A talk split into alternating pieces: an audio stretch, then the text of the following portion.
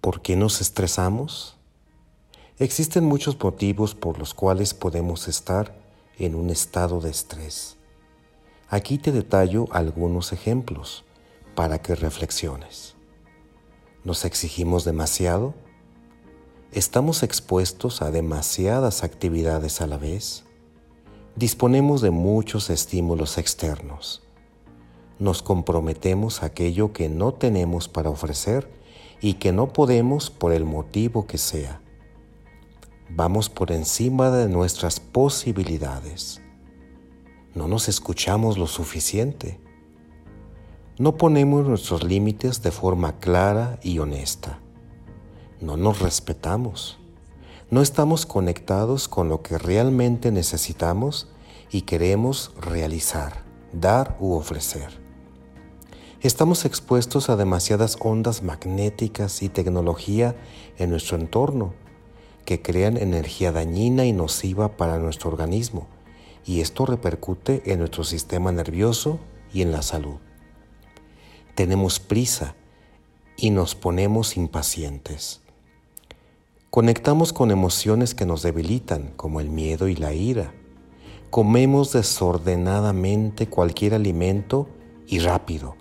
No nos permitimos saborear los alimentos y escuchar las necesidades de nuestro cuerpo. Tenemos demasiadas preocupaciones. Damos más de lo que podemos dar. Las obligaciones, los compromisos, los deberes que nos imponemos a nosotros mismos y a los demás pensar demasiado, estar muy pendientes del qué dirán los demás, permanecer apegados y anclados en el pasado o creando castillos en el aire sobre lo que haremos en el futuro y muchas otras razones más. Te propongo ahora algunas preguntas para reflexionar. ¿Haces las cosas porque hay que hacerlas o porque realmente son necesarias y sientes que tienes que hacerlas. Te planteas si la acción que eliges realizar te va a estresar, te va a debilitar. ¿Puedes anticiparte a las situaciones que son para ti estresantes?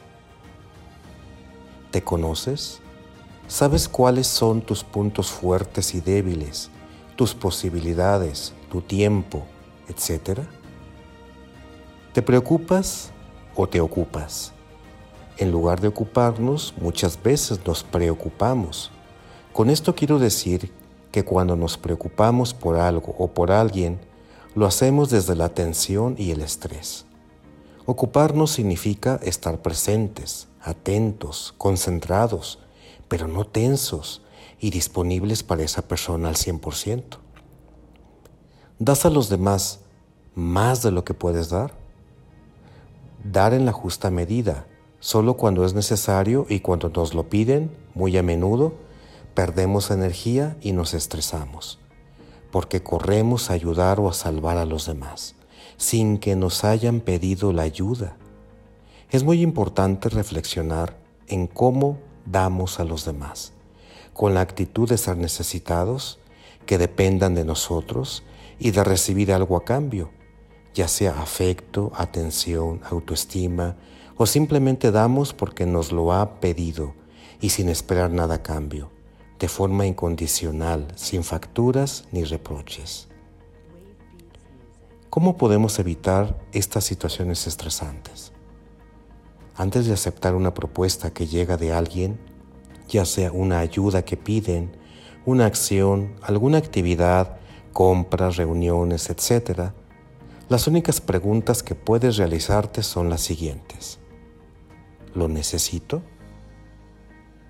¿Me fortalece? ¿Me beneficia? ¿Lo siento? ¿Puedo? ¿Me apetece? ¿Tengo tiempo? ¿Lo quiero hacer? Después de responderte a estas preguntas, puedes ofrecer esa demanda con total sinceridad, honestidad y respeto a ti mismo, tomando total responsabilidad de tus hechos y de tus palabras, sin perder energía en justificar lo que has elegido. ya que las justificaciones crean estrés, sentimiento de infravaloración, de culpabilidad y hacen perder energía.